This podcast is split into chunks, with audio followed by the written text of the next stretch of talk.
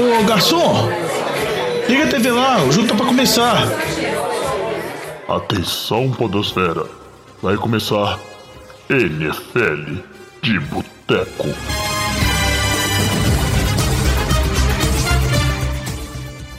Bem-vindos a mais um NFL de Boteco, seu podcast preferido sobre futebol americano. Eu sou o Thiago de Melo e hoje temos aqui no nosso boteco, no nosso estúdio, Flávio Batata. Ô, meu jovem, fala comigo, beleza? Bom demais, Batatinha. Diogão Coelhão. Tudo bom, Juvenil? E aí, Diogão, passou bem de férias? Tô de férias não, velho. Ah, você não veio gravar, achei que você estava de férias, criticando as minhas férias aí e não vem gravar também, né? Tô de olho em você, Diogão. Temos também ele, Antônio Lamba, de volta novamente. Fala comigo, jovem. E pra fechar o boteco hoje, Vitor Oliveira. E aí, jovem, beleza? Bom demais. Esse é o último programa que a gente vai O fazer. último acabou? Não, não, não. Não, Deixa ele acabar de falar pra Ah, fazer velho, me assustou, velho. Poxa. não do NFL de Boteco, o último programa dessa nossa série tradicional de análise de todas as divisões, de todos os times. Aê! Que isso? Como explodiu o é áudio, alegria, né? quer dizer que a temporada tá chegando. É, ó. É, a temporada tá bem próxima. Inclusive, é, jogos aí. Não, Vai pra fundo, eu vou, eu vou, eu vou. Eu vou, eu vou. Bom que troca o estúdio, vai gravar num quarto, mas o jovem continua analfabeto. As coisas mudam, ó. Por exemplo, agora eu tô sentado, o ouvinte não tá vendo, mas eu tô sentado com a perninha de índio e isso aí já tá mudando um pouco a complexidade de fala aqui. É difícil falar, Diogão. Mas assim, a, a pré-temporada já tá acontecendo os jogos, né? E.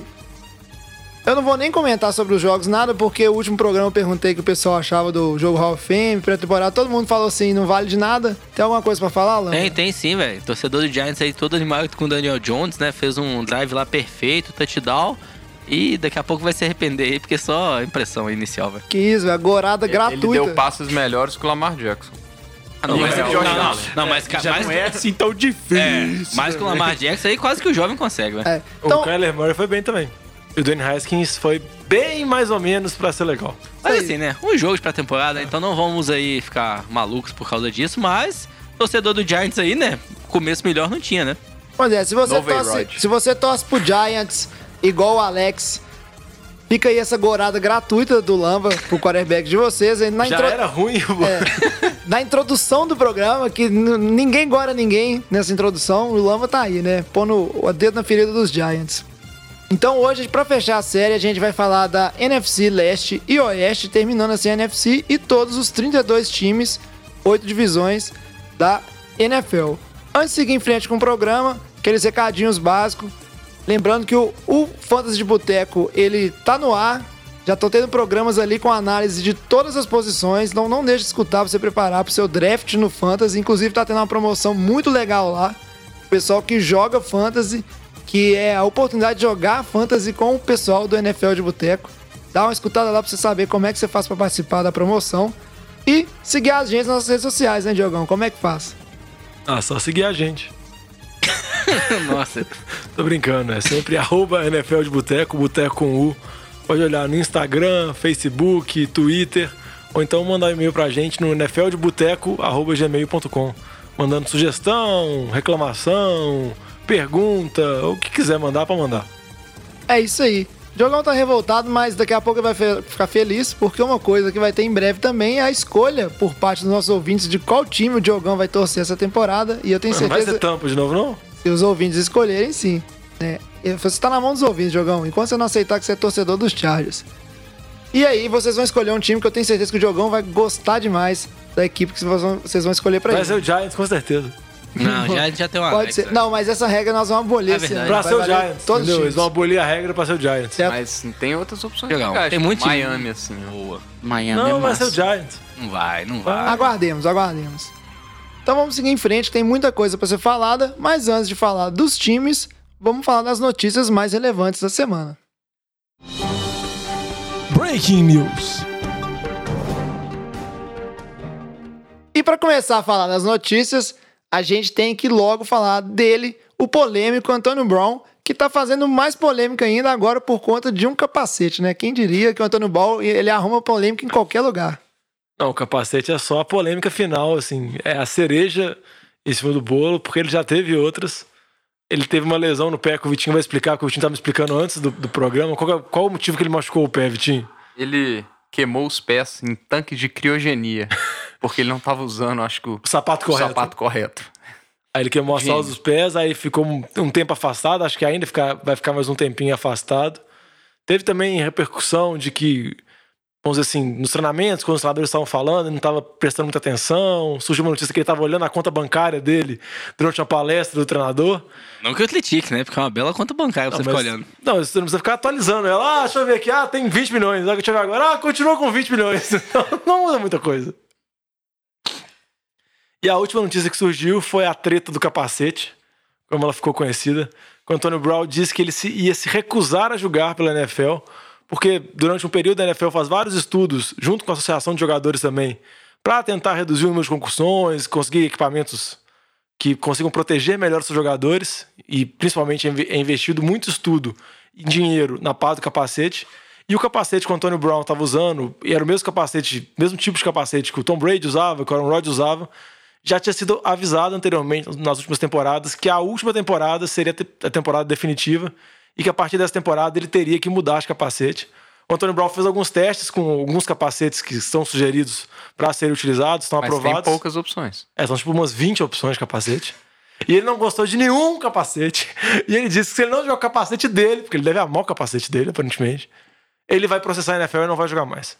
Cara, É, mas. É. imagina, não, só, só imagina o staff do- dos Raiders que foi lá levar todas as opções de capacete pro Antônio Brown e ele igual uma criança mimada, pirracenta, assim, com a má vontade, aquela má vontade, experimentando um por um. Al- Alguns ele deve ter colocado assim em cima da cabeça e assim, não. Ele pintou o capacete dele do Pittsburgh de preto e, e prata pra ele poder usar como do Raiders. Não, não tem base não. Mas é, no final das contas, até o que a gente viu na declaração mais recente dele é que ele vai voltar. é, Já voltou ele, hoje, ele né, entrou com uma petição, né, contra a NFL. Obviamente perdeu. foi negada, porque os caras Exatamente. fazem de brincadeira comigo. Exatamente. Esse foi o argumento legal do juiz. Então, ele já deu uma declaração que vai voltar pros treinamentos, né? O que tá afastando dele, ele voltar ainda, esse- ponto que o Vitinho comentou, né? Essa lesão aí. Mas ele falou que se ele sofreu concussão na temporada, ele vai processar a NFL. Vai, exatamente. Embora o capacete que a NFL diga que está sendo liberado, teoricamente é mais seguro do que o que ele quer usar. É, é mais seguro do que o dele, mas ele vai usar o argumento a favor dele, né? Mas, final é das louco. contas, é isso. Acho que é, é isso. Qual que era a necessidade, né? Dele, em algum momento, fazer uma declaração de eu não vou jogar mais NFL se eu não jogar com meu capacete, né? Acho que ele tenta fazer, acho que tá que é marketing mesmo, né? O jogador continuar aparecendo ali na mídia, né?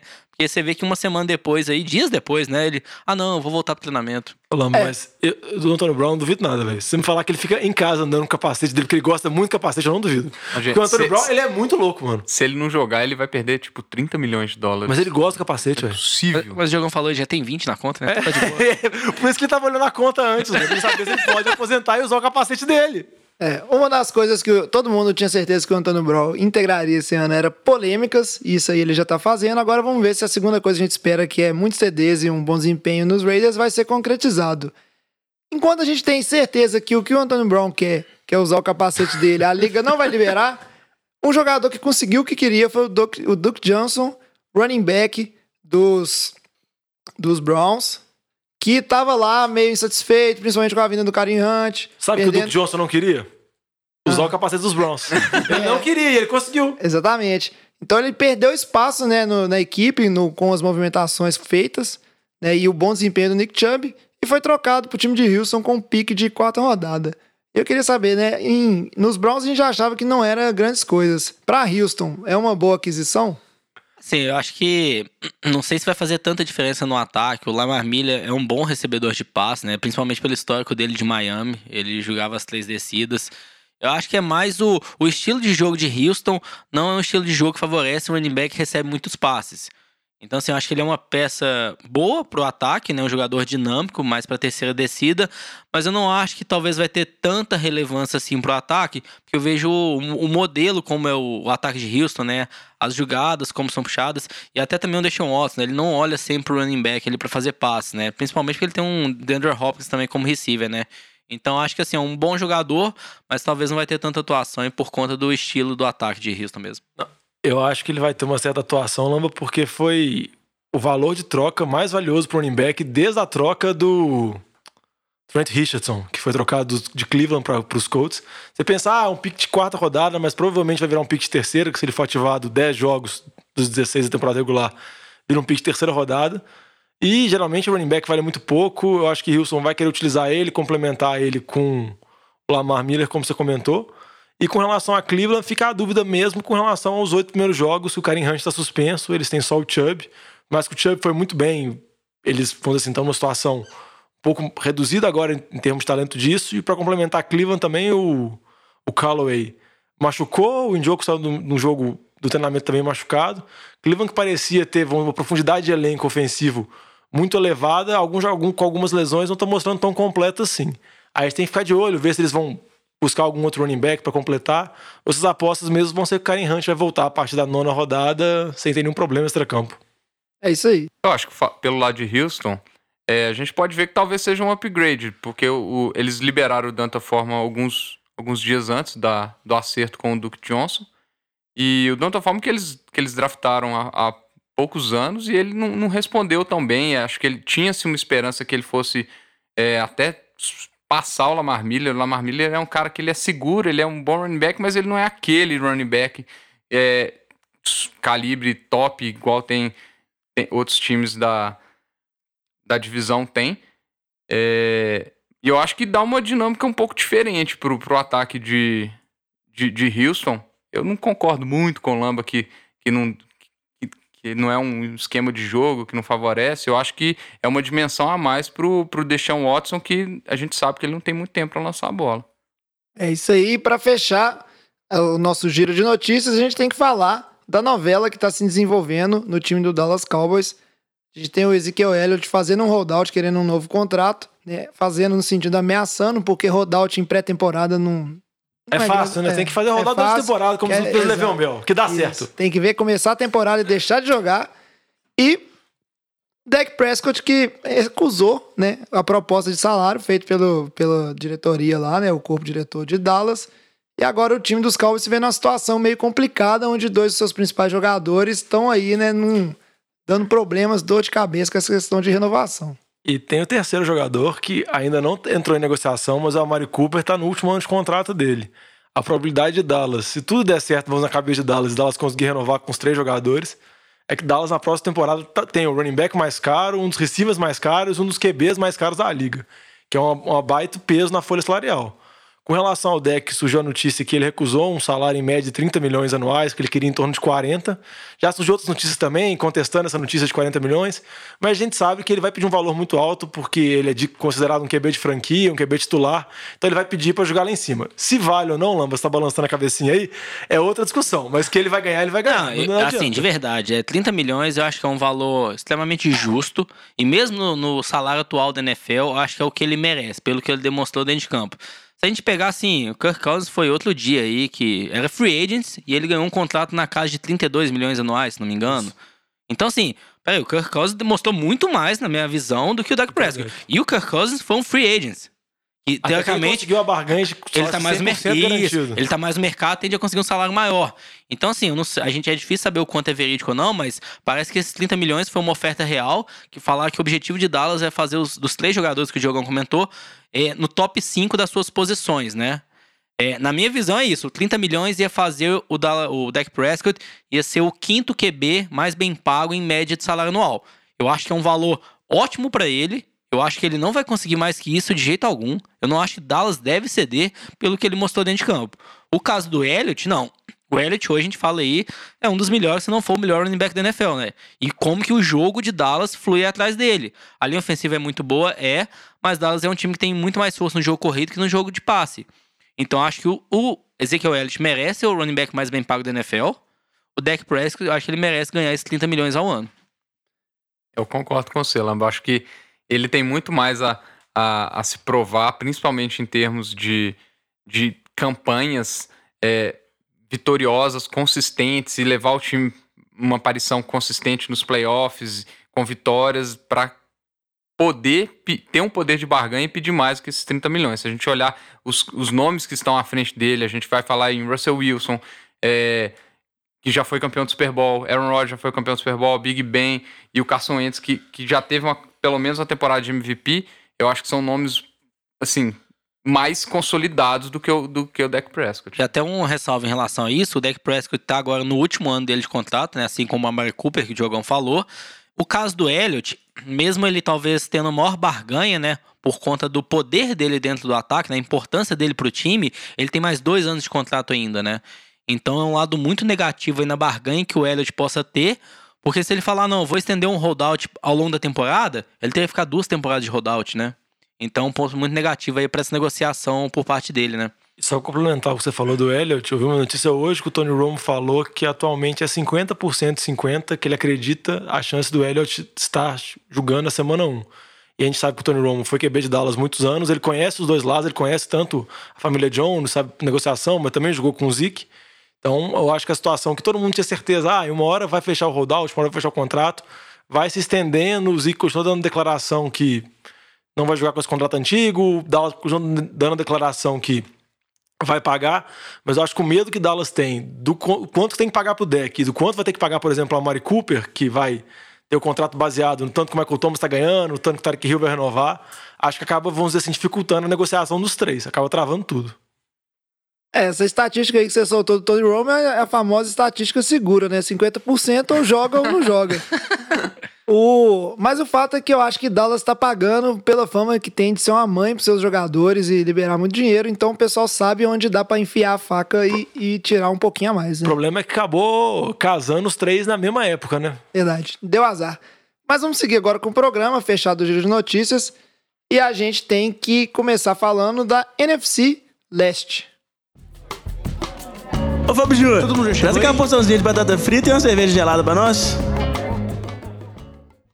E pra começar a falar da NFC Leste, o Diogão vai falar do Dallas Cowboys, que a gente acabou falando da novela. Foi o campeão, né, dessa divisão, com 10 vitórias e 6 derrotas. E aí, Diogão, tem tudo pra repetir o feito ou não? Dallas tem mais problemas do que pontos fortes.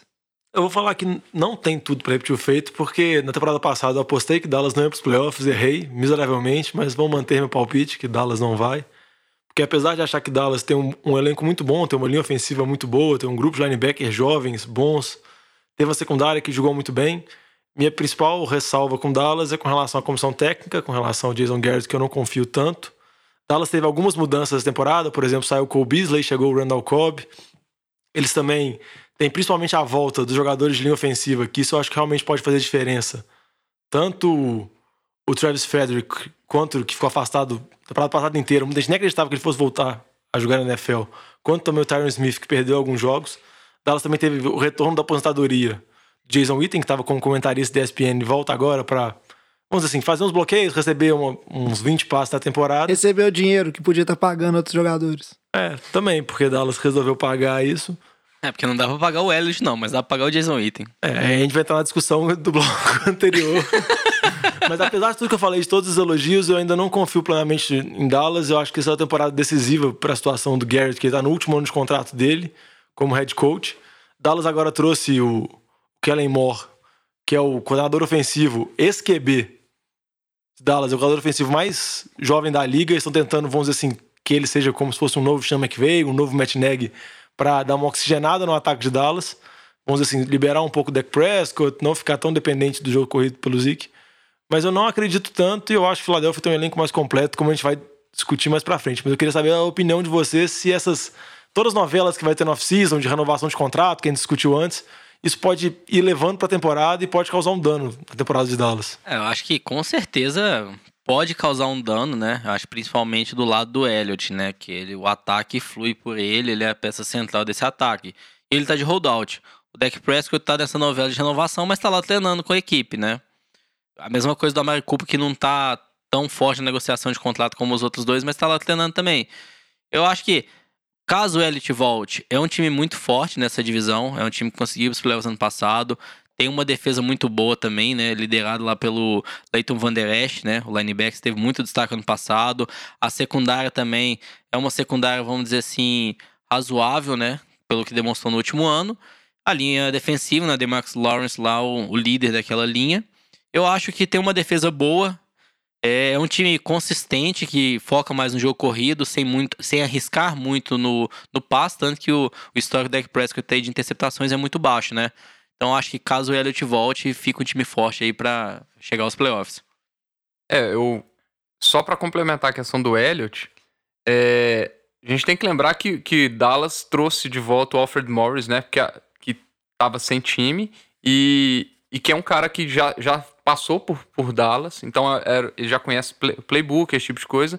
Então nunca é um indicativo bom. E eu acho que se você pegar time de Dallas com Zeke e time de Dallas com Alfred Morris, acho que são times completamente diferentes. Então acho que é inevitável você falar que um holdout do Zeke impacta a temporada de Dallas. Eu acho que impacta sobremaneira. Eu acho que o ataque é outro, vai depender muito mais é, da atuação do, do deck do, do que do resto do time. E só pra complementar também, primeiro falar que o Alfred Morris, a impressão que passa é que ele tá uns 30 anos na liga, porque deve ser, tipo, lá, o vigésimo time dele. Ele não é tão velho assim, mas a impressão que passa é que ele tá uns 20 anos, porque ele acaba. Ele sempre troca de time por time todo ano. E também falar que você falou sobre a situação de Zeke é o tanto que o ataque de Dallas mudou com a chegada da Mari Cooper na temporada passada, que era um ataque aéreo que era praticamente morto. O Amari Cooper chegou, o time de Dallas foi muito bem, o ataque mudou. Tem que ver se vai conseguir manter esse nível. Tanto o Amari Cooper quanto o deck também, que o Amari Cooper nunca conseguiu manter esse nível em Oakland. Em Dallas ele teve, vamos dizer assim, o melhor mês de temporada da carreira dele. Até em relação a isso do jogo corrido, só pra fechar, é, eles pegaram um running back esse ano no draft aí na quarta rodada, Tony Pollard. É o que assim, não sei se foi o Jerry Jones, alguém do Dallas que deu uma declaração falando: "Não, nós temos muita confiança aí que o Tony Pollard pode ser o nosso running back aí caso o Ezekiel Elliott fique de em holdout". Assim, não acredito que nenhum jogador Nenhum running back que eles consigam vai ser no nível do Elliott, né? Então o ataque vai ficar totalmente prejudicado e, esse- consequentemente, né, afetar o desempenho do time, do time dentro de campos, né? Numa divisão tão apertada igual a gente vai ver, né? Que uma vitória ele pode fazer toda a diferença. É, e falando em vitórias, eu só acho que o ponto fraco aí do- dos Cowboys é a questão. Ah, a gente falando passado, defesa boa, um ataque não tão consistente. O Jogão falou do coordenador ofensivo novo. Boa parte dos, dos, dos jogos que Dallas ganhou foram jogos apertados, sem ser uma diferença grande de pontos. É um time que sempre manteve os jogos abertos até o final, né? Pela própria característica que o time foi levando a temporada. Então é um 10-6 que poderia muito bem ter virado aí um, um 8-8, um valor que não fosse suficiente para ir para os playoffs. Dando sequência à NFC Leste, Batatinha vai falar para a gente do time que ficou em segundo, né? Era o atual campeão do Super Bowl. Teve uma temporada aquém né, do que os fãs imaginavam, principalmente com a volta do Carson Wentz. A Philadelphia Eagles tá aí, queridinho da galera, queridinho do Vitinho. O que, que você acha do Eagles, Batata? Vem forte como nunca? Ah, O Eagles continua com um plantel muito bom. né? Chegada do, do Malik Jackson, DL. A volta do Deshaun Jackson, né? O wide receiver que se fez gigante nesse time e depois ficou meio escondido né, lá em Tampa e Washington, né? E a chegada do Jordan Howard para reforçar o backfield que precisava né, de, uma, de uma melhora desde a saída do J.J. para Miami. E eles draftaram. Foi para Miami que ele foi? Não, né? O Jai acho que tá sem time. Tá Tá sem time? Ah, Ele veio de Miami pra Ah, Filadélfia Miami, e desculpa, agora é. ele tá desempregado na Cato. Ou rodando de Uber. Boa. Boa. É, eles draftaram um offensive tackle, um running back e um wide receiver. né, de, assim, de, de destaque. Que eu não acho que nenhum dos três vai chegar contribuindo de cara, não. Talvez o tackle, mas... Enfim. É, saídas... Saíram do time alguns destaques, né? Golden Tate, que jogou muito bem ano passado. O Nick Foles, obviamente, né? E inclusive a, a grande questão do time, acho que esse ano gira em torno disso, né? Se o Carson Wentz não se mantiver saudável, o que, que vai acontecer com o time, né? Não tem mais, não tem mais Tem nem. Nate Sudfeld. nem isso. Que machucou, quebrou, acho que o É o. QB reserva, né? Mas não que a Nate Sudfeld também fosse. Não, que- não que se Ah, tivesse. agora a gente vai jogar de resolver. Coach Kessler. Nossa. Pois é, e, e eu acho Mas que o Blake Bortles. ele tá em time já. Já trouxeram um DL, né? Então, assim, aquela DL que já era massacrante continua melhor ainda. E eu acho que a a questão que fica aqui que eu queria levantar é: e a secundária? A secundária continua a mesma coisa que tá. Uma farofa. A secundária Deveria- é o que o Vitinho mais gosta no time. Deveriam ter mexido nessa Adoro. secundária, né? Não, mas a secundária melhorou no final da temporada. Ela era muito ruim e ela terminou ruim. Não, mas falando sério. Foi uma evolução, foi uma evolução. Mas a maioria dos jogadores são novos. Concordo. E, Eles e- podem e evoluir. mantiveram alguns, Ou não, né? Eles alguns podem se bons manter. nomes, como o Ronald Darby, que eles, que eles renovaram. E- Sim. É, mas o que o Batata falou da- das renovações foi. O Eagles basicamente manteve. é, repôs as peças que saíram. É, então perdeu o martelo, o Michael Bennett. Michael Bennett, então trou- trouxe o Malik Jackson, é, perdeu também o, o Jordan Hicks, e aí ficou talvez um espaço ali no, no corpo de linebackers. É, a troca dos running backs, eu acho que é um, um tiro no escuro para ver quem vai sobressair. Acho que o Miles Sanders tem um espaço ali para conseguir dividir esse backfield. Eu acho que não vai ser um backfield que vai ser um running back só. Eu acho que vai ser um, um committee, como é de, de costume. Tem É. muitos nomes, né? Lembrando a do Corey Clemente. tem Corey Clement, tem o Smallwood. Jordan tem- Howard mesmo, tem- que veio de Chicago. Sim, sim, mas eu, eu tô Tem falando porque pros. o, o Jordan Howard é o, é o número um ali, né? Mas. é, Então, assim, o Eagles tentou manter. Eu acho que a, contrata... a- o draft do André Diller é muito importante para dar um- um- uma segurança ali atrás do Jason Peters, que a gente sabe que a idade e as lesões já estão já estão se acostumando. Mas eu concordo. As duas incógnitas são o Carson Wentz, se ele vai conseguir jogar os 16 jogos e eventualmente os playoffs inteiro e também a secundária. Eu acho que, eu acho que o, o time melhorou. A chegada do, do Deshaun Jackson, a volta do Deshaun Jackson vai dar uma outra dinâmica no ataque que teve muita dificuldade no ano passado, principalmente porque não tinha essa arma, essa arma longa, né? No ano retrasado, no ano do Super Bowl, é, tinha pelo menos o Torrey Smith que fez esse papel muito bem, teve algumas atuações importantes no playoffs, naquele jogo do, do contra o Vikings principalmente. É, mas eu acho que é mais nesse sentido mesmo, concordo com o Batata. Eu acho que são os dois pontos fracos aí. A única coisa que me incomoda um pouco em relação à questão do Carson Wentz é quando a gente bota a dúvida em relação a ele se manter saudável, etc. Eu acho que ele é muito forte, nem acho que a saúde é o maior problema. A questão do Carson Wentz que eu acho que pode pegar um pouco esse ano é a, é a parte de pressão. Ano passado, apesar de ter a questão, ah, o Nick Foles ganhou, vai ser bom, não vai ser bom, quem que vai ser o QB titular? Ele tava voltando de lesão. O Eagles nunca deixou, né, de é, se colocar em, em função do Carson Wentz ser o QB de franquia. Mas esse ano não tem mais o fantasma do Nick Foles, a lesão já é passada há bastante tempo, então acho que a pressão talvez seja até um pouco maior do Carson Wentz por ter desempenho. E vejo nessas movimentações que vocês bem falaram, uma tentativa de munir de armas e tirar um pouco dessa pressão, principalmente pelo jogo corrido do Wentz funcionar naquele nível de MVP que ele funcionou naquele ano. Ele só precisa funcionar bem, não necessariamente ser um candidato a MVP. É, a, a principal dúvida que eu fico com relação a Wentz é se, se a gente lembrar aquela temporada que, do Super Bowl, que ele teve aquela campanha de MVP e lesionou, é que ele conseguia fazer uma extensão das jogadas muito boa. Né? A gente lembra aquela, aquela partida contra o Washington, que ele sai do meio de um sec garantido e, e faz um passe, é, se eu não me engano, para o Nelson Aguilar, que foi para TD. A própria jogada que ele machuca foi uma jogada que ele estende jogada e ele vai para a corrida e tentar fazer o, o, o, touchdown contra o Rams, se eu não me engano. Então, assim, ele tinha essa característica de estender muitas jogadas, de se movimentar muito no pocket. E isso aí que eu acho que vai ser o grande X da questão, se ele vai manter essa mobilidade com a lesão de joelho, com a lesão de, de costas também. Então, eu acho que a dúvida vai pairar muito nisso aí. Mas aí, Vitinho, aproveita que você já tá falando aí, tá com os motores a todo vapor, fala pra gente do Washington Redskins, que foi uma equipe que surpreendeu no passado, por um momento parecia até que ia levar essa divisão. No final, com a lesão do Alex Smith, acabou tudo, terminou 7-9 em terceiro lugar. O que a gente pode esperar de Washington para essa temporada? A gente tá vendo o draft de Washington, que foi um draft muito elogiado, né? E a gente percebe que é um time que acho que tá na tentativa de reconstrução. Eles estão. é, eu acho que desde o ano passado, né, quando dra- draftou o, o Guys numa tentativa de, de renovar o backfield, e agora com o Dwayne Haskins tentando melhorar o time é, na, na situação de QB, depois da, da, da lesão do, do Alex Smith, né? Que eu acho que vai, vai complicar mesmo. É, eu acho que eles estão numa tentativa de reconstruir time. Eu acho que essa, essa temporada não acho que eles estão com alguma grande pretensão de playoffs. Eu acho que tem muito espaço para melhoria, é, principalmente no, no- na parte do ataque. Eu acho que a defesa está muito boa e mesmo com a, com a saída do, do, do Smith, né? É, eu acho que a, a defesa é uma defesa muito sólida, com a chegada do, do Landon Collins, melhora bastante a secundária, muito forte, principalmente com o, Josh Norman. Josh Norman, obrigado. É, então eu acho que é uma defesa que vai incomodar, mas o ataque eu ainda acho que faltam peças. O corpo de receiver é muito limitado. É, o, Jordan, o Jordan Reed, a gente nunca sabe se ele vai jogar seis jogos na temporada, não são nem 16. É, Oito.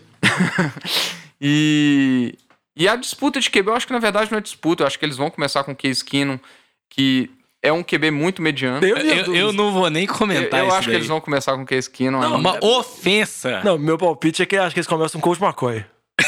Não, eu tô falando sério que eu acho que eu nunca vi isso na minha vida que é uma disputa de três QBs. Eu acho que realmente tem a chance dos três QBs começarem e eu Não, acho que eu- tem eu- menos chance é o Haskins. Eu acho que o que tem menos chance é o resto. Mas eu acho, que, eu acho que o Washington tinha que, o Gruden tinha que resolver qual QB titular ele vai colocar, se é o Keenum ou se é o McCoy. Porque se ele ficar dividindo o treinamento, dividindo os snaps dos três, acaba que o Haskins vai ter muito pouco tempo. Eu acho que ele tem que resolver qual dos veteranos ele quer. Se é o McCoy que tá no esquema dele há 500 anos, ou se é o Case Keenum que ele trouxe agora. Ou o seu Haskins mesmo e É, vai o embora. que eu acho que vai ficar muito esquisito é se ele pegar o QB que ele draftou no primeiro round e ser a terceira opção do time. Eu acho que a, a pressão de fora, se o, se o resultado começar a não, não vir, eu acho que vai ser evidente e vai ficar uma situação muito esquisita. É a mesma coisa. Eu acho que vai ficar uma situação parecida com o que foi Baltimore na temporada passada, que eles tinham um, um, um segundo QB no, no RG3 é, e eles draftaram o Lamar Jackson e, e o Lamar Jackson foi a, a segunda opção. É, eu acho que é muito pouco provável que o Dwayne Haskins vire a terceira opção. Acho que vai ficar uma situação muito esquisita. E mais ainda se eles trouxeram o Case Keenum para ser o terceiro QB.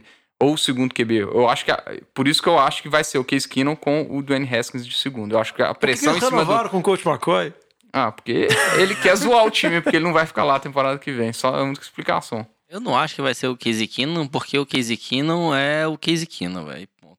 Você tem Esse raiva. comentário Esse show, comentário viu? é, o, é o comentário do rancor daquela partida Vikings e Saints. Não, mas eu acho que assim, o Casey Keenum veio com um salário muito baixo, é mais, vamos dizer, pra compor elenco mesmo, pra ser o terceiro quarterback do time. Então, assim, se ele não for titular, aí não vai me- surpreender nem um pouco. Não, tem assim, um detalhe curioso aí, se a gente vê o salário do Alex Smith pra esse ano, lógico, né? Foi por conta daquela lesão, né? Que ele não tá em campo. É, é muito maior, tipo assim, se você somar o salário do Casey Keenum, do Dwayne Haskins, o do Coach McCoy, velho, e multiplicar por dois, aí chega perto do, do, do Alex Smith, velho. É, a situação de Washington não é da- das melhores. Mas tá aí, né? Um time também que não, não deveria esperar tanta coisa, como o Vitinho bem disse, tá mais num processo de reconstrução do que num processo de, de disputa por playoffs mesmo. E pra fechar esse NFC Leste, o time acho que foi o mais falado do NFL de boteco nessa temporada até agora. Não sai da boca, principalmente do Diogão e do Lamba. Até o Alex, que é torcedor do time, fala menos, que é New York Giants. E pra falar do Giants pra gente, vai ser o Lamba, porque o Lamba ele gosta de gorar o Giants, como vocês bem viram no início do programa, já começou falando mal dessa equipe do Daniel Jones, né, que é o QB novato. Não, o time do Giants a gente não sabe qual que é o planejamento deles, né? Se o time tá em reconstrução, se o time ainda quer ganhar, ir pros playoffs esse ano, né? Ganhar um Super Bowl. Assim, eu não acho que nenhum elenco que eles têm hoje, né? Principalmente ali um destaque na posição de quarterback, né? Com o Eli Manning. Não acho que é um time nem um pouco capaz de ganhar um Super Bowl, né? É, se a gente olhar aí intertemporada, né, o que, que aconteceu com esse time do Giants, né? Foi aquela famosa troca aí do Odell Beckham, né? E junto com ele também o Oliver Venom, né? Um dos principais jogadores da linha defensiva também fro- saiu do time, foi para Cleveland. Então, assim, o time perdeu dois jogadores muito importantes e trouxe outros jogadores ali de, né, de pouco nome, pouco talento, em comparação com esses dois que saíram, né? Então chegou o Golden Tate, wide receiver, o Kevin Zettler, que é o guard, veio lá de Cleveland, e assim como ele de Cleveland também veio o Jabril, Jabril, Jabril Peppers, o safety. É, então, assim, são três jogadores para compor elenco, acho que os três vão ser titulares no time, mas você perdeu a sua grande estrela, que é o Odell Beckham. E eles não renovaram com o Landon Collins, né? Exatamente, E que o foi para Tate tá Washington. suspenso. Ele tá suspenso e hoje saiu a- a- o resultado do appeal dele, que foi negado. Então ele vai ficar quatro jogos fora. Então, se a gente considera assim, ele perdeu. Talvez o principal jogador. Talvez não, né? O principal jogador dele junto do ataque, que é o Odell, junto com o Barkley, né? Perdeu um importante jogador da linha defensiva e não repôs nem de perto com outras peças. Aí o que, que aconteceu no draft deles esse ano? Draftaram lá o Daniel Jones, o quarterback, né? Que, pelo que a gente viu, não era nem um pouco cotado para ser a escolha como ele foi tão cedo. Só que eles mantêm o Eli Manning, o Eli Manning tem mais dois anos de contrato. Então, é ao mesmo tempo que o dono vai dar uma declaração falando que ele confia no Eli que o Eli pode levar o time aos playoffs e tudo mais, aí ele vai e pega um quarterback tão cedo no draft, né? Eu acho que assim, já deveria ter se livrado do Eli Manning, começar uma reconstrução aí do zero, né? Mas ainda insistem, né? E isso impacta aí no cap, porque o Eli Manning tem um baita salário também, né? É o novo A-Rod, velho. Vai ficar atrás do, do, do Eli igual o Rod, o Rod ficou atrás do Bre- Brett Favre. É, não, porque a gente viu que eles são mundo até sabe. parecidos, né? Ah, você viu a qualidade dele, velho. 5 de 5, campanha perfeita, velho. garantido. É, a questão, a questão do Giants nessa temporada realmente é, é bem complicada, é até difícil de defender essa equipe, porque além de tantos problemas no ataque, a perda da né, a perda da sua ma- maior estrela, tem aí agora a maior estrela é o, é o Saquon Barkley, o corredor, que deve ter uma, uma boa temporada novamente, mas o fato é que você não consegue defender nem a defesa do Giants, que é uma defesa que temporada passada foi muito fraca também, então é um time que tem muitos problemas em vários setores. Então acho que mesmo se aquela é, a esperança né, juvenil que sobra pro torcedor do Giants, que é talvez o, o Daniel Jones ser uma surpresa e ser um bom QB no momento onde ele entrar, ainda assim o time tem muito problema pra, antes de começar a pensar em ter campanhas vitoriosas para ser resolvido. Não é só questão de Lamine, não é só QB, entendeu? O ataque não é ruim só porque trocou o Odell e vai ficar ruim por isso. Tem muita coisa pra ser resolvida nesse time do Giants antes de começar a ganhar alguma coisa. Não, é só pra falar do, do ataque. O Shepard tá machucado, o Corey Coleman tá fora da temporada. Então, tá show. A zica tá solta. Não, e o, mas o principal problema que eu acho dos Giants é que eu realmente acho que o Gettleman, ele tem a expectativa desse time longe. Eu acho que o plano dele é realmente manter o Eli a temporada. Acho que não é um time pensado em reconstrução. É um time pensado de que ele fortaleceu a linha ofensiva, que ele trouxe algumas peças, que esse time vai ser competitivo. Eu- Não, eu acho que é o plano dele. Se eu concordo ou não, eu já falei claramente na pré-temporada que eu não concordo. Várias vezes. Porque eu acho que o Daniel Jones só vai ser titular se der, tipo, muito errado o Giants. Vai ser lá pra semana 10, assim, quando tiver a tragédia completa. Não, até um ponto aqui que eu comentei que o Eli Manning tinha mais dois anos de contrato. Na verdade, tem só mais um ano de contrato. Então, no final desse ano Não vai aí. renovar. É, Diogo, eu não sei. A impressão que eu tenho do, do Guerrero é aquela questão que é um homem que já entrou com uma, com uma missão, entendeu? Viraram e falaram assim, ó, você tá vindo, mas você tá vindo pra fazer as coisas dessa forma, é pra manter o Eli. Não me parece que é só decisão dele, não. Enfim, a gente vai ver como é que vão seguir essas temporadas aí. A verdade é que negatividade atrai negatividade e parece que todos esses times, quando, vamos dizer assim, as coisas extra-campo estão uma bagunça, isso atrai também coisa negativa pra dentro de campo, então tá tudo uma bagunça no Giants. Pra fechar aqui a NFC Leste, a gente tem que fazer os palpites, então vamos começar pelo Batata. Batata, que quem você acha? Eu já esqueci, inclusive, os wildcards que eu coloquei semana passada, então Eu já olhei o talvez meu. eu erre. Eu já olhei meu wildcard aqui pra, pra ter certeza que eu não ia fazer jovenzice.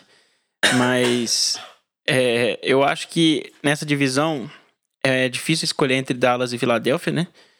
Mas. Vou de eu, Giants. Eu vou de. nem, nem o Alex vai gostar disso. Mas eu vou de Filadélfia. Eu acho que Filadélfia vai decepcionar menos do que Dallas, porque eu acho que nenhum dos dois times vai, vai ser extraordinário, vai jogar muito, mas eu acho que Filadélfia vai decepcionar menos. Principalmente por causa da novela lá, lá de Dallas, do tanto de renovação, Cooper, é, Zeke, Dak. Então, assim, eu acho que tem muita treta pra Dallas resolver. Eu acho que Filadélfia vai ir melhor. Como eu não tava no programa passado, eu posso colocar uns 70 wildcards, né? Porque eu não falei meus palpites. Mas tô brincando, eu acho que nesse programa, acho que nessa divisão só vai Filadélfia, Filadélfia ganha. Já falei, eu não confio no Dallas, eu não consigo confiar no Garrett, então palpite é Filadélfia. Na minha opinião, se o Elliot julgasse, eu apostaria que Dallas ia. Mas eu, até pegando essa informação que o Diogão falou, é 50% do Elliot ficar de holdout ou não. Então tá parecendo aí que vai ter alguns problemas pra Dallas aí, pode atrapalhar nos primeiros jogos. Então com isso também voto em Filadélfia. Eagles. Clubismo, hein? Eu acho certo. Aí. Clube. Chama-se lógica. E infelizmente vou ter que ficar na unanimidade aqui. Eu também acho que o time do Eagles é um bom time, tem tudo pra ir longe. E o time do Dallas, além de, das desconfianças a respeito, é um time que alterna né, temporada boa, temporada ruim. E como a temporada passada foi pros playoffs, obviamente que essa temporada é 8-8. Esse, esse argumento que a gente sempre põe na mesa, ele é horrível, mas, Mas ele sempre funciona. E ele funciona, principalmente É, o Carolina Panthers. Ele sempre Porque funciona. é, é estatística, Batata, é a média histórica. Não tem como fugir disso aí. E fechando agora a NFC Leste, a gente tem que partir pra falar pro outro lado, né? Da NFC, que é a NFC Oeste. Esse assunto é bom, hein? Merece mais uma cerveja. E quem começa falando da NFC Oeste pra gente é o Lamba, que vai falar do Los Angeles Rams, time inclusive que foi o perdedor do último Super Bowl, todo mundo colocando bastante esperança nos Rams pra terminar com a hegemonia dos Patriots, mas não foi dessa vez. É, só queria dizer que o time do Rams chegou roubado no Super Bowl, né? Contra Não, o não, não, Saints. não. Na final de Saints conferência. foi programa passado. Ah, desculpa. Não, mas eu tô falando do Rams Desafia a agora. falta agora. Agora pode Agora pode, né? Agora você desafia. Não, mas eu tô falando do time do Rams aí que chegou roubado na final, né? Não, mas é, em relação ao time do Rams, eu acho que o, o elenco se manteve é, de uma forma bem sólida. É, a gente pode falar assim, talvez a, a, grande perda que eles tiveram ali, eu acho que talvez foi na posição de safe, né? O Lamarcus Joyner, que saiu, foi pro time de Oakland.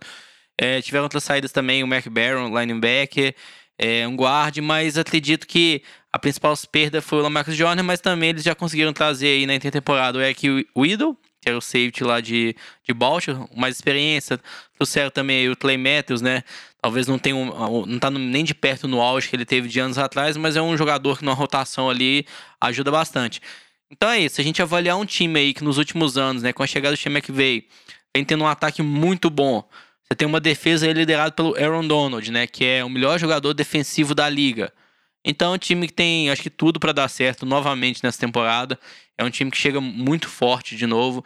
A gente pode ter algum questionamento em relação ao Todd Gurley, né? Como que vai ser o Todd Gurley? O que, que aconteceu no final da temporada passada?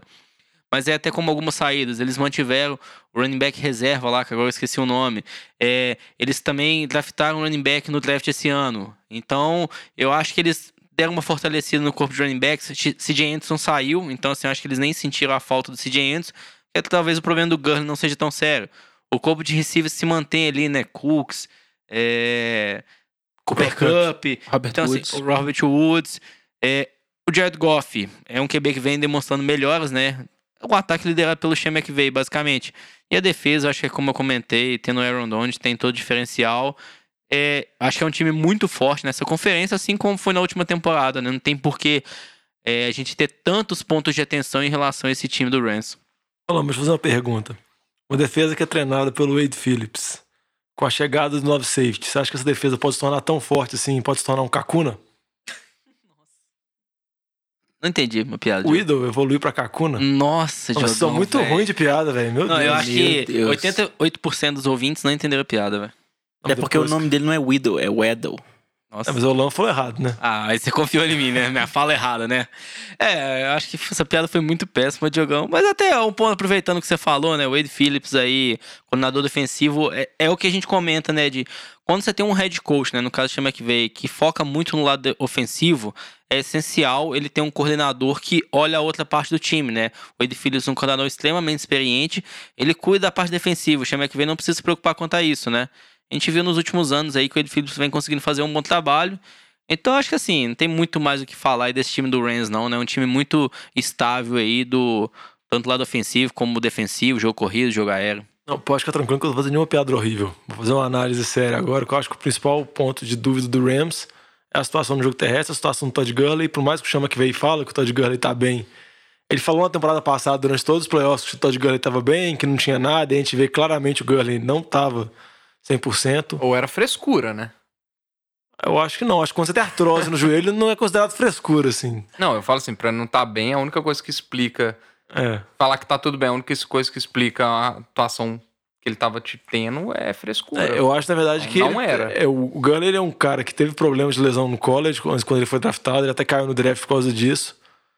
Acho que é uma situação um pouco assim, eu acho que é o principal meu ponto de dúvida, porque o ataque do Rams é um ataque muito dinâmico, um ataque diferente, mas ele passa muito pelo Todd Gurley, pela possibilidade que o Rams tem do, Gurley de corrida, de passe curto, a gente sabe o tanto que potencializa esse ataque pelo Todd Gurley, por mais que foi bem em alguns jogos CGN na temporada passada e tudo mais, mas eu acho que o ataque é outro nível. Igual a gente fala da importância do Zeke, a gente pode falar a mesma coisa do Rams, da importância do Gurley, tanto para aliviar um pouco, porque eu acho que quando coloca o jogo nas costas do Goff, o Goff não conseguiu, principalmente pelo fim da temporada passada dele, conseguir, vamos dizer assim, alcançar as expectativas. Então eu acho que fica esse ponto de questionamento e fica essa dúvida. E também porque a última imagem que deixou foi bem modorrenta. Aquele Super Bowl contra os Patriots foi uma tristeza. Mas pior que isso foi a final de conferência que eles ganharam roubado, né? tá bom, Lava. Nossa senhora. Vou Lava, não, fazer uma piada do Kakuna de novo, hein? pro Lava não, não ficar nessa choradeira aí com os Rams. Vamos aguardar a temporada, ver qual vai ser o motivo de choradeira do torcedor dos Saints nessa temporada mais pra frente, quando Vai ser final. alguma falta que não pode desafiar agora, que eles vão querer desafiar. Exato. Quando novamente eles chegarem na portinha e perderem, vão ver qual que vai ser a desculpa. A gente precisa seguir com a divisão. E aí, o segundo colocado foi Seattle Seahawks, que quem vai falar pra gente é o Vitinho. Não, Seattle, acho que as principais movimentações aí que a gente pode é, chamar à tona foram a, a saída do Doug Baldwin, né? E a chegada do, dos receivers, principalmente do DK Metcalf no, no draft. E, e a saída do, do Frank Clark, né? Na DE que foi para Kansas City. É, eu tenho grandes dúvidas aí se, se o, o jogo, jogo aéreo vai conseguir se desenvolver com a saída do, do Doug Baldwin. O Tyler Lockett foi muito bem ano passado, mas eu acho que vai faltar uma, uma segunda peça nesse ataque. Eu ainda tenho muitas ressalvas com relação a, ao DK Metcalf e a, e a capacidade dele de fazer rotas que não sejam flies. Ah, pensei que era a capacidade dele fazer abdominal ou levantamento de peso, porque Não, essa, isso aí a- essa a não capacidade a gente não duvida. É, pra quem não tá entendendo aí, que a coisa digita de K Metcalf no, no Google aí, vocês vão entender. Tamanho Ca- do cara. Sem camisa. Pô, Se jovem. se você digitar ele de acho que a foto que aparece já é Qualquer essa, assim. foto vai ser sem camisa. O Inclusive, a Lamba tá dando Google dele. agora. É, é, exatamente, só digitar o nome dele, não precisa de sem camisa, não. O jogo terrestre, eu acho que, que o Chris Carson e o Penny vão acabar dando conta do recado, grande parte também o Russell Wilson. É, e acho que a dúvida que, que surge agora é a questão do Bob Wagner, ele que fez uma, um procedimento em alguma parte dos membros inferiores do, do corpo dele que não. É, é sério, pergunta, olha, joga aí. O Pete Carroll deu essa entrevista. Ele fez um procedimento no lower body dele, né? O Vase- cara- o cara- vasectomia. O cara primeiro fala do Penny, aí depois fala uns trem desse, assim. É difícil controlar aqui. Diogão, a quinta série tá dominando aí, hein? Meu Deus. É, então, o, o Bob Wagner, ele tá fora indefinidamente, ele não tá treinando com a equipe. A gente tem que ver se isso vai se prolongar até chegar na temporada. Eu acredito que não. Eu acho que seria uma coisa é, mais, mais falada se, se fosse estender e, e entrar a temporada regular, mas a gente fica sempre essa tensão, porque é a peça-chave dessa defesa, né? Um, um dos principais é, linebackers da, da liga. Não, e outro jogador que é peça-chave dessa defesa, que também saiu, é o Earl Thomas, safety, foi pra Baltimore. E igual o Vitinho comentou, Mas que não jogou, quase não jogou a quase não jogou a temporada passada, né? mas, por exemplo, o Calouro, que foi draftado no final da primeira rodada, o Collier, que teoricamente era para ser o substituto do Frank Clark, já machucou, vai perder boa parte da temporada. A minha dúvida com o Seattle é se, com essa série de lesões, série de jogadores que saíram da defesa, o Pete Carroll vai conseguir manter uma defesa de alto nível, que ele já, vamos dizer assim, conseguiu renovar a Legion of Boom, uma defesa que era uma defesa top. Ele conseguiu manter o nível na temporada passada, mas eu acho que essa temporada não vai conseguir, acho que vai ter uma queda. Não, se a gente lembra da temporada passada do time de Seattle, né? Nos nove primeiros jogos, o time, o time terminou 4-5, né? Começou com uma campanha, vamos dizer, bem ruim, só que fez, embalou na segunda parte da temporada, né? Dos últimos sete jogos aí, o time ganhou seis jogos. Então, esse sprint aí no final da temporada levou eles aos playoffs, né? Logo na primeira rodada já perderam pro time de Dallas. Mas eu acredito que é isso. Na minha visão, que a gente vai ver mais esse time de Seattle é o que a gente viu na primeira parte da temporada passada. É um time sem muita força no jogo aéreo, com uma defesa abaixo da média da NFL hoje, Só porque não tem tantos jogadores de impacto. Eu nem vou falar que é sem muita força jogar aéreo. O time nem tenta fazer jogada jogar aéreo. O time corre, corre e depois corre. Tipo assim, jogar aéreo é a última Corre, opção corre, deles. corre. E aí, quando tá o Tyler Lockett sozinho, ninguém marcando, É, é, eles joga a bola, né? É, é, o que eu tenho pra dizer sobre esse time do Seahawks aí é que esse 10-6 poderia muito bem ter sido um 6-10. Não, não foi um time que me convenceu ao longo da Eu gosto temporada. do jovem, que o jovem tira a vitória de todo mundo. Eu queria saber o que acontece na Liga do Jovem, assim. Na Liga do Jovem, negativo. na Liga do Jovem só Não, São Francisco que ganha, velho. Não, não, esse time aí, esse 10-6 aí podia ser um 8-8, esse 12-4 aí podia ser um 3-3. Esse time é. Não, Diogão, é, é só o fato que não foram jogos é, dominantes ou contundentes. É só isso que eu tô jogando em Você vai ver que ele ainda vai falar que o 4-12 do São Francisco, se, se o Jimmy D não machuca, poderia ser um. Exatamente. Não, não. Ser um 10-6, Porque, tranquilamente. não, porque o negócio ele tá tirando derrotas dos outros times pra, pra chuchar em São Francisco. Aí, como o time perdeu tanto, ele tem que tirar a vitória de vários. Não, Se-. Seattle jogou quatro vezes com o São Francisco, né? E na temporada passada a gente não tá sabendo. Enfim, eu no primeiro que eu não, eu não, não aposto em, em lesões, porque isso aí eu acho que não é muito subjetivo, assim, né? Muito imprevisível. Mas é só pra trazer que foi uma campanha que não, não foi convincente. Eu acho que o time de Seattle claramente piorou em relação à temporada passada. É um time menos sólido. Então eu vejo uma temporada. A minha, minha expectativa é uma temporada fraca. Posso seguir? Pode seguir. Eu só, Então, só, vou só vou discutir, discordar da questão que não é previsível lesões, porque com o Sam Bradford a gente pode garantir. Coitado, velho. É, tem uns caras que é de vidro, mas não dá pra você analisar. Ah, se não tivesse machucado. E o Carson Wentz é de vida também? Não. Não. Eu acho que não. Mas se for, vai ser muito triste. Falou o time, o cara que tem um QB que não jogou 16 jogos da temporada, né? Tem quase 30 anos o QB e ele nunca chegou a 16 jogos de temporada. Né, ele jovem? deve ter uns 15 jogos na carreira. Deixa, deixa ele falar do time dele agora, vai. né? Ô, jovem, então vou te puxar aí, velho. Fala aí do seu time, San Francisco 49ers. São Francisco 49ers, temporada passada foi bem mais ou menos, ficou 4-12. Mas podia ser 10-6. Não, não podia não. Tranquilamente 15-1. Fácil. Principalmente com o que teve a lesão, né, do quarterback titular, o Jimmy Garoppolo, além de lesão de outras peças que vieram, o Jerick McKinnon, running back, foi uma delas. São Francisco que tinha uma defesa muito, muito ruim também. Esse ano deu uma melhorada, principalmente com a chegada do, do D. Ford, que veio dos Chiefs, e com o draft do irmão do Nick Bosa lá, né? Que. Não, é o Nick Bosa. É o Nick Bosa. Isso, o Nick Bosa. A não ser que eles draftaram o Joey Bosa, que eu É, achava né? muito estranho. Confundi. O draft do Nick Bosa, o irmão do Joey Bosa, que joga lá nos Chargers e que já tem a, a mesma propensão a se machucar que o irmão. Já está machucado pra adiantar, viu? A Mas- expectativa é que ele jogue na primeira semana. né? Mas a, a lesão não é grandes coisas.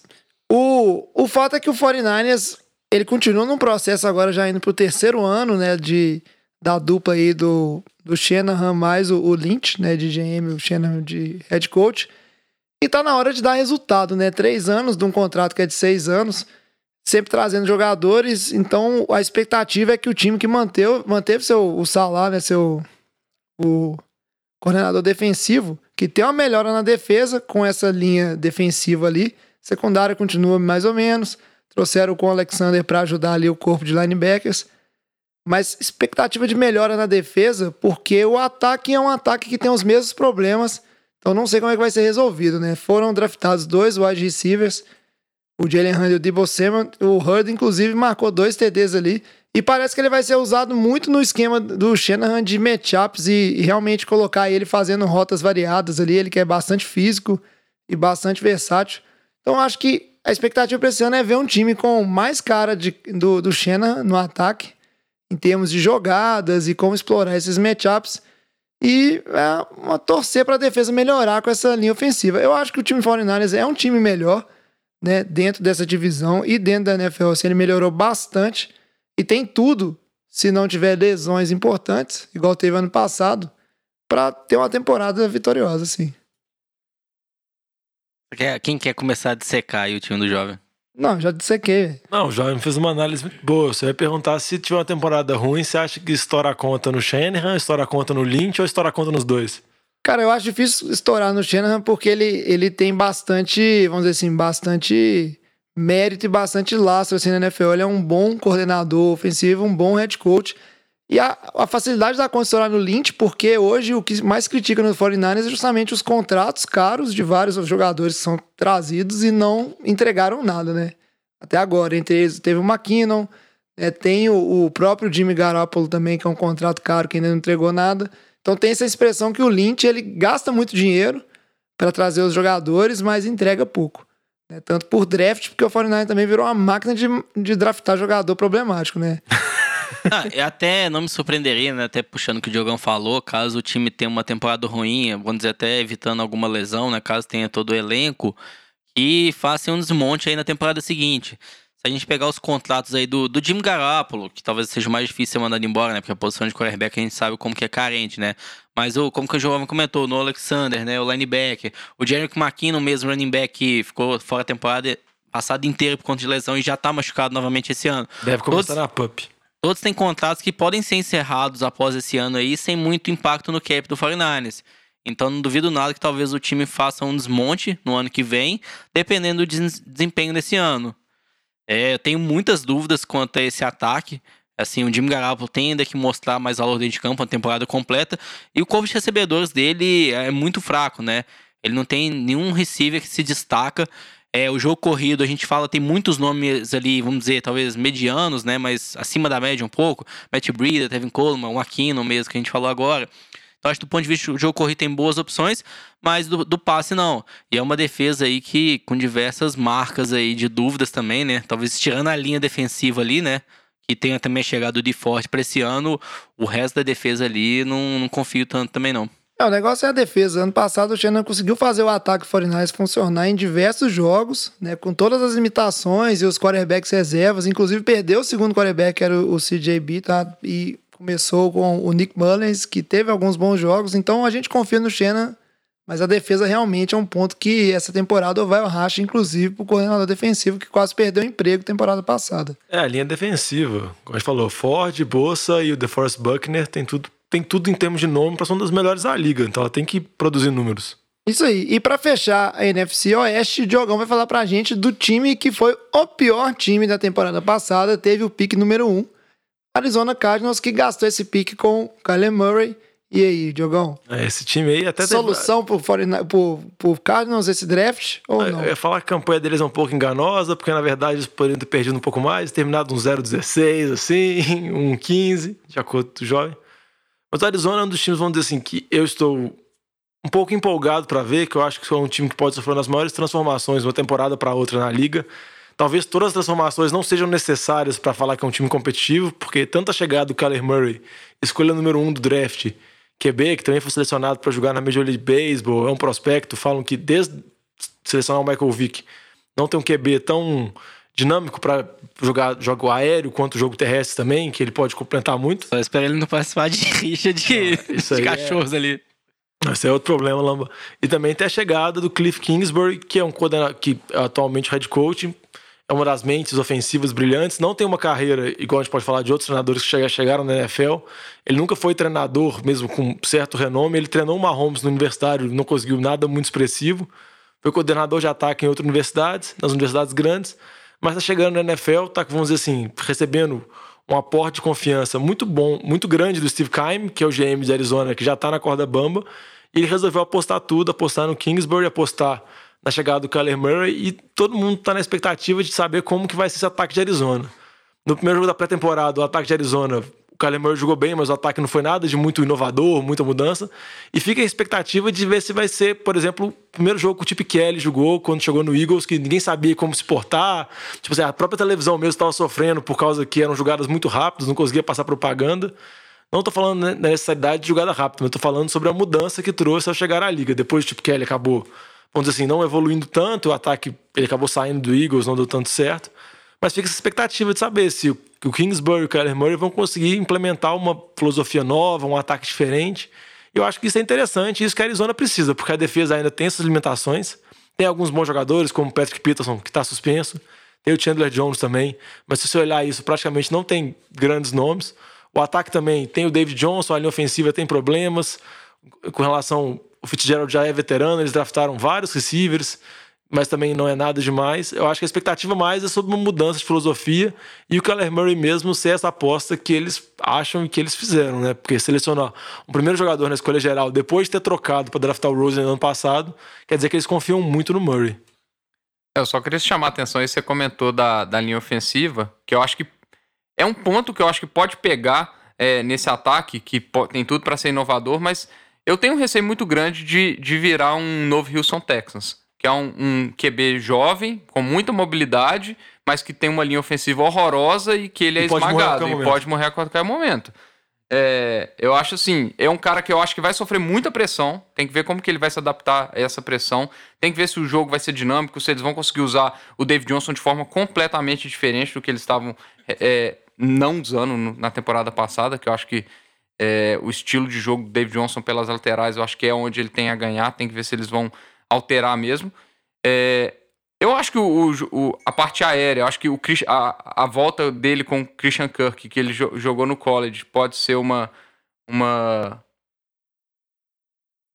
pode ser um, um ganho pro, pro time. É, então eu acho que é o- vai ser um grande nome nessa, nessa liga. Eu acho que ele vai ser um, um- um dos, dos receivers com maior evolução esse ano, eu, eu acredito. É, agora, igual você falou, acho que tem muito a avançar ainda. Acho que é um time em construção. Tem que ver se esse esquema do, do Kingsbury vai, vai conseguir se manter é, por mais anos para não ser um novo Chip Kelly também. Eu acho que isso, isso pode pegar. Até só um ponto aqui, o Patrick Peterson, né? Muito se falou no final do ano passado, né? De ter uma troca aí por ele. Acredito que esse ano aí, a gente falou que o pessoal acabou de comentar, né? O time de Arizona é um time em reconstrução ainda, né? Não é um time que tá pensando em ganhar agora. Eu acredito que Patrick Peterson acaba sendo trocado ao longo da temporada aí, já tá no penúltimo ano do contrato dele, então não vai, ser, não vai me surpreender nem um pouco aí um time, time de playoff, Rams, Patriots, Saints aí, Chiefs, fazer uma troca aí por esse jogador ao longo da temporada. O É, cara, o Lamba tá cavando no 100, já tá tentando É, eu acabar. tentei, deu uma- passada ele tentou o negócio todo, agora já tá de novo. É isso aí. A, a questão que eu tenho pra falar sobre o Kansas é só que é, é muita esperança essa questão, tanto do Kyler Murray quanto o Kingsbury, eu achar que isso vai dar certo. É, o embasamento pra isso é basicamente zero. Assim. A gente espera que seja po- possa dar certo, mas é bem difícil. O Kingsbury, inclusive, que apesar de falar assim, ah, é uma mente do college, vai trazer umas coisas diferentes, ele foi demitido né, do Texas Tech no último ano. Ele tava vindo de três temporadas com mais derrotas do que vitórias. Né, isso geral, né? No, no, e se considerasse o Big 12, né? Que é a galera que disputa pelos principais bowls. Ele vinha seis temporadas, né? é, perdendo desses times principais, né? Com mais derrotas do que vitórias. Então, já não vinha numa coisa boa. E o Kyler Murray, eu acho que tirando essa questão de que o Kingsbury falou bem dele, né? E falou que ele seria, tipo, o melhor QB daquela classe de draft, e com certeza ele draftaria pro time dele, que eu acho que alavancou os dois, alavancou o Kyler Murray e alavancou o Kingsbury nesse pensamento de que a um é uma dupla perfeita pro outro e vai dar certo. Subiu, os dois caíram pra cima, por assim dizer, vamos, vamos falar. Eu não tenho certeza nem se o Kingsbury é um treinador ideal e nem se o Kyler Murray realmente é o, era o melhor QB desse draft. Então tem muita coisa assim para dar certo ao mesmo tempo para que isso seja resultado. Tomara que sim, porque é mais divertido assim se der certo do que se der errado. Falou o cara que acha que o São Francisco vai ter 10 vitórias com um QB que deve ter tipo Mas 9 eu sou, jogos. mas eu sou clubista, né? Todo mundo conhece. Espera meu palpite pra vocês verem. E agora, pra fechar então, a NFC Oeste, Batatinha começa a roda de novo, dando o palpite dele pra quem vai ser campeão dessa divisão e se tem um wildcard ou não. Bom, como eu não sou bobo, eu já olhei ali no- nas pautas anteriores e vi que eu já botei um wildcard na NFC Norte. Então, aqui está o meu segundo wildcard, que eu acho que vai ser Seahawks. O Seahawks vai de wildcard e o LA Rams vai mais uma vez ganhar essa divisão. Não preciso nem comentar, né? Melhor time da divisão, sem dúvida. Rams ganha a divisão, sem wildcard. Também tô igual de jogar um Rams sem wildcard. Ah, é, Idem. ah. Vai pôr o 49ers aí, não? Não. Mas eu vou pôr o 49ers sim. O 49ers, inclusive, a vai ganhar a divisão. Aposta uma cerveja aí, ó. Meu Deus. Ah, não, apostou? Ah, Cerveja? apostado? Não, Não. apostou comigo. Ah, Ah. quer apostar comigo também não, jovem? Não, com você não. Vou apostar alguma coisa do Saints ao longo da temporada. O 49ers, Se eu você vai sou, ser roubado, eu vou eu apostar sou a Diogão mesmo. a Acho que o time muito melhorou. fácil. Inclusive, eu acho que as duas equipes aí, Seahawks e Cardinals, já falei que eu acho que estão fracas para esse ano. O Rams vai continuar sendo um bom time, mas eu acho que ele já tá caindo. Não sei se vai ter uma temporada tão sólida. É um bom time, mas tem seus tropeços assim. Ô galera, nós estamos fechando a cozinha, vocês vão querer mais alguma coisa? E depois desses palpites, a gente tem que encerrar o programa, que tá muito bom, mas já vai ficando um pouco mais longo que o devido. E para isso, só os recadinhos finais. Acompanhe aí a gente nas nossas redes sociais. Vai ter muita coisa para acontecer aí. Tem que escolher o time do Diogão. Tem essas promoções, certo? E escute o Fantasy de Boteco, jogue Fantasy, que fica muito mais interessante acompanhar a temporada. O podcast Fantasy de Boteco está no ar. Inclusive, escute os anteriores, porque é, tanto Fantasy de Boteco quanto NFL de Boteco precisa se preparar bem para a temporada e se preparar bem para seu sua liga de fantasy, certo? Mais alguém quer dar algum recado, falar alguma coisa? Não, acho que é isso aí. Só as redes sociais, mas é o Diogão que fala. É. Isso aí, Diogão, cumpre seu papel. Ah, As redes sociais, arroba NFL de Boteco, tanto no Instagram, quanto no Facebook, quanto no Twitter, quanto qualquer outra rede social que a gente tiver. Ou então mandar e-mail, arroba NFL de Boteco, não, gmail.com, mandando sugestões, críticas, tudo aí. Reclamando do jovem, reclamando do Lamba, me elogiando, coisas desse tipo. O que quiser. Inclusive, uma coisa bem interessante para vocês mandarem é quais são os seus palpites para essa temporada, quais times se classificam, quais times ganham cada divisão. Você concordou com os nossos palpites? Com o seu é ou difícil, não? né? Ah, não, com certeza os torcedores 49ers concordam comigo, Iti. Os, os humildes o, não. O Edgar vai mandar mensagem concordando. Vai mandar concordando. Edgar lá que torce 49ers também. Então é isso aí. Boa semana a todos. NFL de Boteco volta semana que vem. Agora já com um outra temática, um outro programa que eu não lembro qual é. Mas é isso aí. muito Tra- bom. Mãe de Ná, então. Traz a saideira, Esse é bom. fecha a conta, passa a régua e até semana que vem. Valeu! Valeu! Luz.